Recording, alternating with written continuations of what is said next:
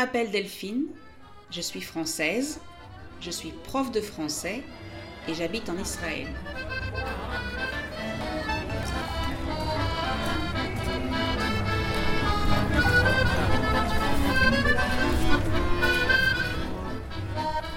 Je veux vous aider à parler mieux en français. Mais pour parler mieux, il faut aussi écouter et comprendre. Donc, bienvenue sur le podcast French to Go, un podcast tout en français où je parle de ma vie au quotidien.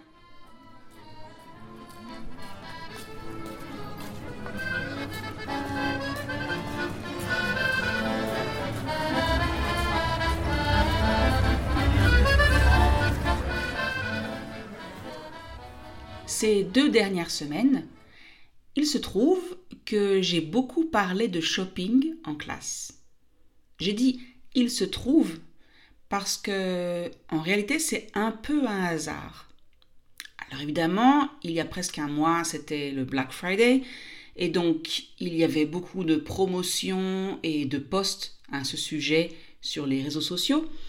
Mais en fait, j'avais décidé en septembre que je parlerai maintenant de shopping dans mon atelier de conversation. Et puis, j'ai découvert une série de petits films sur la question de l'achat excessif. Et de fil en aiguille, j'ai décidé de parler de ce sujet dans plusieurs de mes cours, en groupe, mais aussi dans mes cours privés. Alors l'expression de fil en aiguille, ça vient du monde de la couture, ce sont des éléments des objets indispensables nécessaires pour coudre, mais cette expression veut dire progressivement selon une suite logique.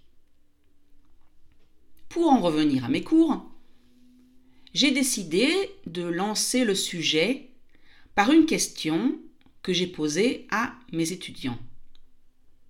Imaginez que vous êtes l'un d'entre eux, d'accord? Que vous êtes l'un de mes étudiants. Mais imaginez qu'un ami ou une amie vous dit Viens, on va faire du shopping aujourd'hui. Quelle est votre toute première réaction? Réfléchissez-y deux minutes. Oui, mettez l'épisode sur pause et réfléchissez. Imaginez ce que vous me répondriez si je vous posais réellement la question en classe. Eh bien, j'étais étonnée. J'ai été étonnée de voir que la majorité de mes étudiants ne sont pas vraiment des fans de shopping. Ils ont plutôt tendance à répondre à cette question par euh, euh, encore hum, Je suis trop occupée en ce moment. Tu ne veux pas plutôt y aller avec. Euh, hum. Alors, c'est vrai que j'ai trois groupes de retraités. Et leur première réaction, quand je leur ai demandé s'ils aimaient faire du shopping, ça a été Tu sais, Delphine, on a déjà tellement de choses à la maison et dans nos placards.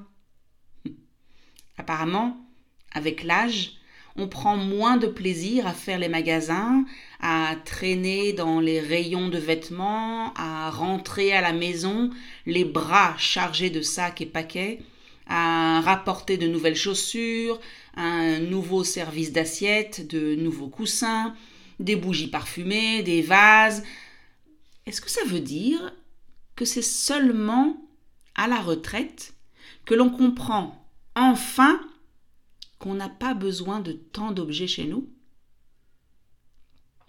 Cela dit, quand j'ai creusé un peu la question, alors creuser, ça veut dire faire un trou dans la terre, mais là, creuser une question, donc un sujet, ça veut dire poser plus de questions pour en savoir plus.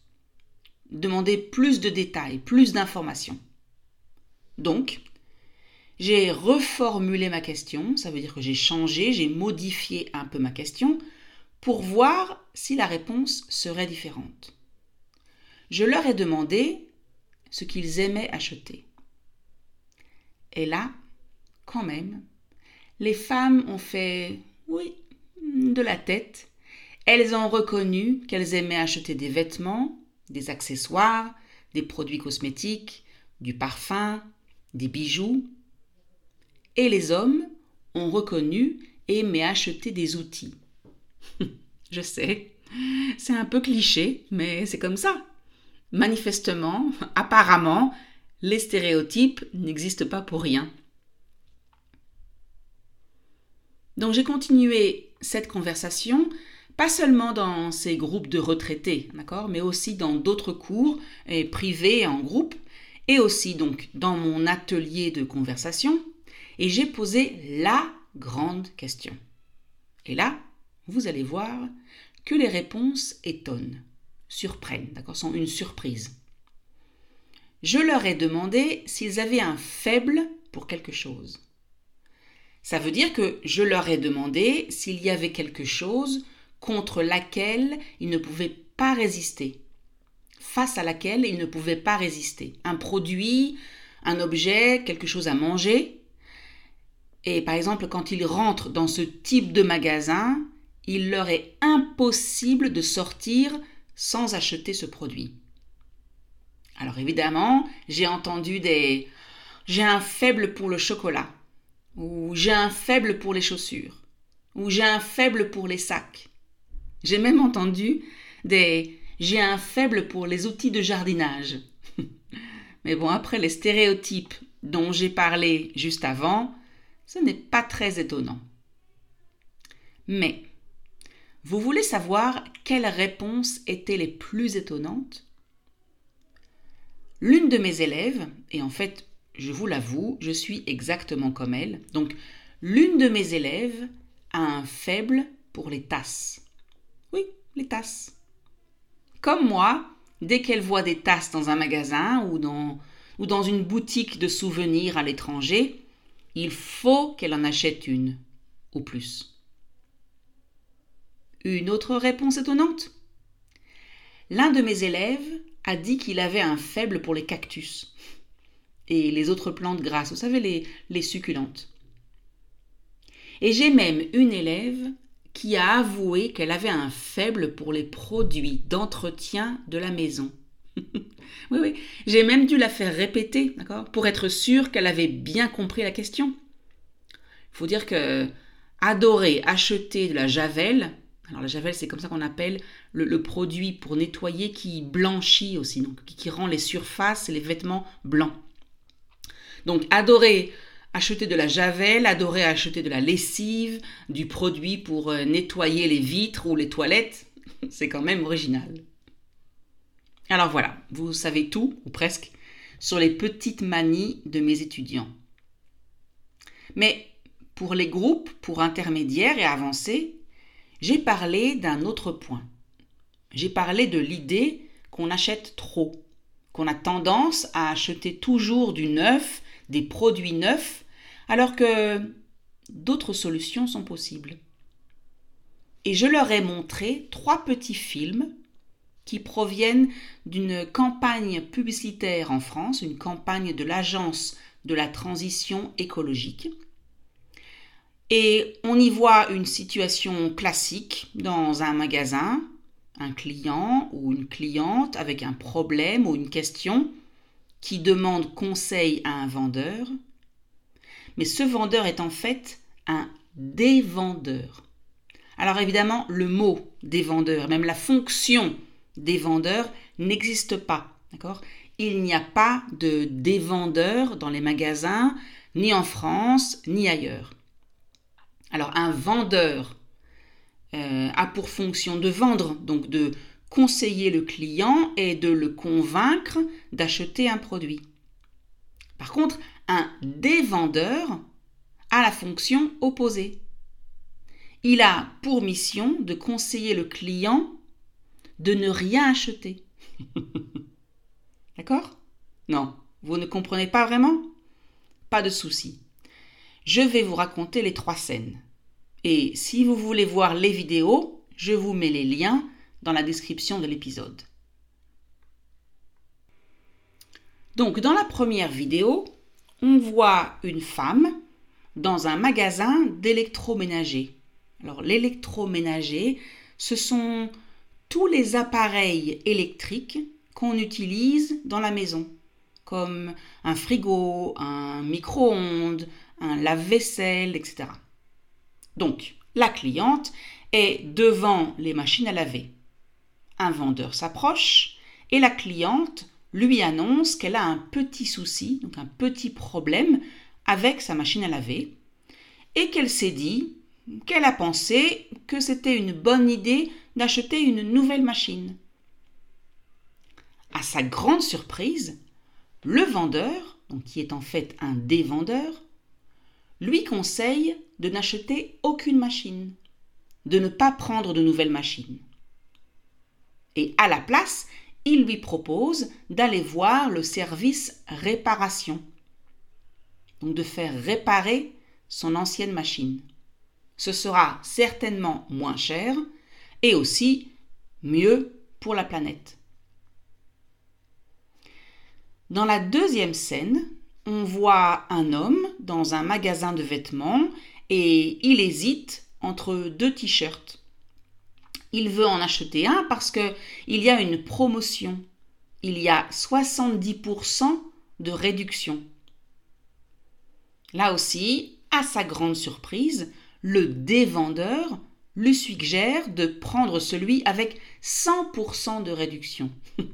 Ça veut dire en fait de garder le t-shirt qu'il porte, donc le sien, celui avec lequel il est entré dans le magasin. Donc le dévendeur lui conseille de ne pas acheter de t-shirt. Et il ajoute que ce sera mieux pour la planète et aussi pour ses placards. Et enfin, dans la troisième scène, on voit un homme dans un magasin d'outils. D'accord Là où on un magasin pour, euh, où il y a des objets pour réparer construire des choses. Et ce client hésite entre deux ponceuses. Alors, une ponceuse, c'est pas très intéressant, pas très utile comme mot, mais c'est un appareil électrique, un outil, d'accord, qu'on utilise quand on travaille avec le bois quand on répare ou fabrique un meuble en bois, une table, une chaise, etc. Comme vous pouvez l'imaginer, le dévendeur euh, lui déconseille d'acheter une ponceuse et trouve même bizarre que le client souhaite acheter un appareil qu'il va certainement utiliser une seule fois. Et il lui propose donc de louer l'appareil ou d'en emprunter un à un ami ou à de la famille. Alors mes élèves étaient assez étonnés de ces vidéos et assez sceptiques sur leur utilité, donc sur leur effet sur les consommateurs, en tout cas dans leur pays de résidence. Certains, pourtant, se sont reconnus dans la troisième scène. Vous savez, celle à propos de l'appareil qu'on pense acheter alors que on va l'utiliser une, allez, peut-être deux fois. Louer l'appareil, l'emprunter à une personne ou peut-être l'acheter en commun avec des voisins, des amis ou de la famille peut paraître plus intéressant, plus économique. C'est évident, mais aussi plus logique. Par contre, pour la machine à laver, les avis étaient très partagés. En général, aujourd'hui, les appareils électroménagers comme les fours, les lave-vaisselle, les machines à laver, etc., ne sont pas très chers. Et ils ont aussi une durée de vie plus courte que les appareils d'autrefois. Donc, réparer une machine à laver peut sembler parfois plus coûteuse, plus chère que la remplacer. Le prix du technicien, le prix de la pièce ne sont pas négligeables. Ça veut dire qu'ils sont assez élevés, assez chers. Et on n'est pas sûr que l'appareil, une fois réparé, donc après qu'il ait été réparé, tienne vraiment longtemps, marche encore longtemps. Et encore, il faut aussi connaître un réparateur en qui on a confiance. Donc, si on regarde seulement le côté financier, il n'est pas sûr que réparer son lave-linge au lieu d'en acheter un neuf est vraiment intéressant. quant à la planète, donc le côté écologique, il est évident. Mais est-ce que c'est suffisant pour que les personnes acceptent de perdre de l'argent? Je sais que la question écologique est importante, d'accord, et au cœur des débats en France et en Europe, mais c'est un peu moins le cas là où j'habite. Et chez vous? Et enfin, il reste notre client et le t-shirt qu'il veut acheter parce qu'il y a 70% de réduction. Alors là, les réactions étaient moins claires, moins tranchées. D'un côté, c'est juste un t-shirt. Et avec 70% de réduction, ce n'est vraiment pas cher. Et c'est un vêtement. Et c'est utile, d'accord? Donc le client mettra sûrement ce vêtement. C'est vrai, il a déjà un t-shirt, mais ce n'est pas non plus quelque chose qu'il ne va jamais utiliser. Cela dit, d'autres élèves ont répondu que c'est assez stupide d'acheter un vêtement juste parce qu'il est en promotion. Si on a besoin de quelque chose et que par hasard il est soldé, alors parfait on a tout à y gagner. Mais acheter quelque chose juste parce que le prix est intéressant, ça, non, pas vraiment. Et vous? Qu'est-ce que vous en pensez? Est-ce que vous avez tendance à réparer ou faire réparer les objets ou appareils qui sont légèrement cassés ou qui tombent en panne est-ce que, au contraire, vous allez directement au magasin ou en ligne sur Internet pour en acheter un nouveau, sans même voir si le vieux est réparable, donc peut être réparé, sans réfléchir Si vous avez besoin d'un appareil assez cher pour un projet unique, pour un travail qui ne devrait pas se répéter, ou en tout cas pas dans les années qui viennent, qu'est-ce que vous faites?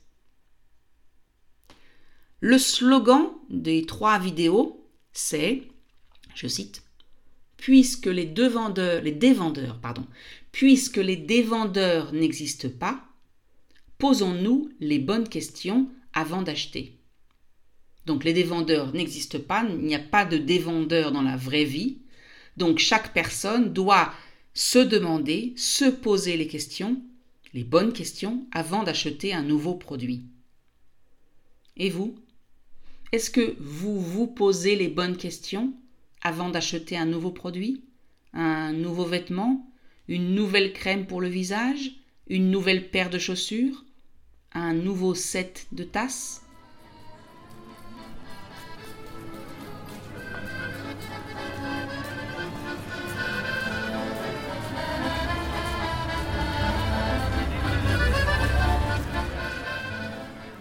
Et voilà, c'est fini pour aujourd'hui. Si vous voulez lire le texte, allez sur le site frenchcart.com. Si vous avez aimé l'épisode, abonnez-vous, cliquez sur like ou partagez.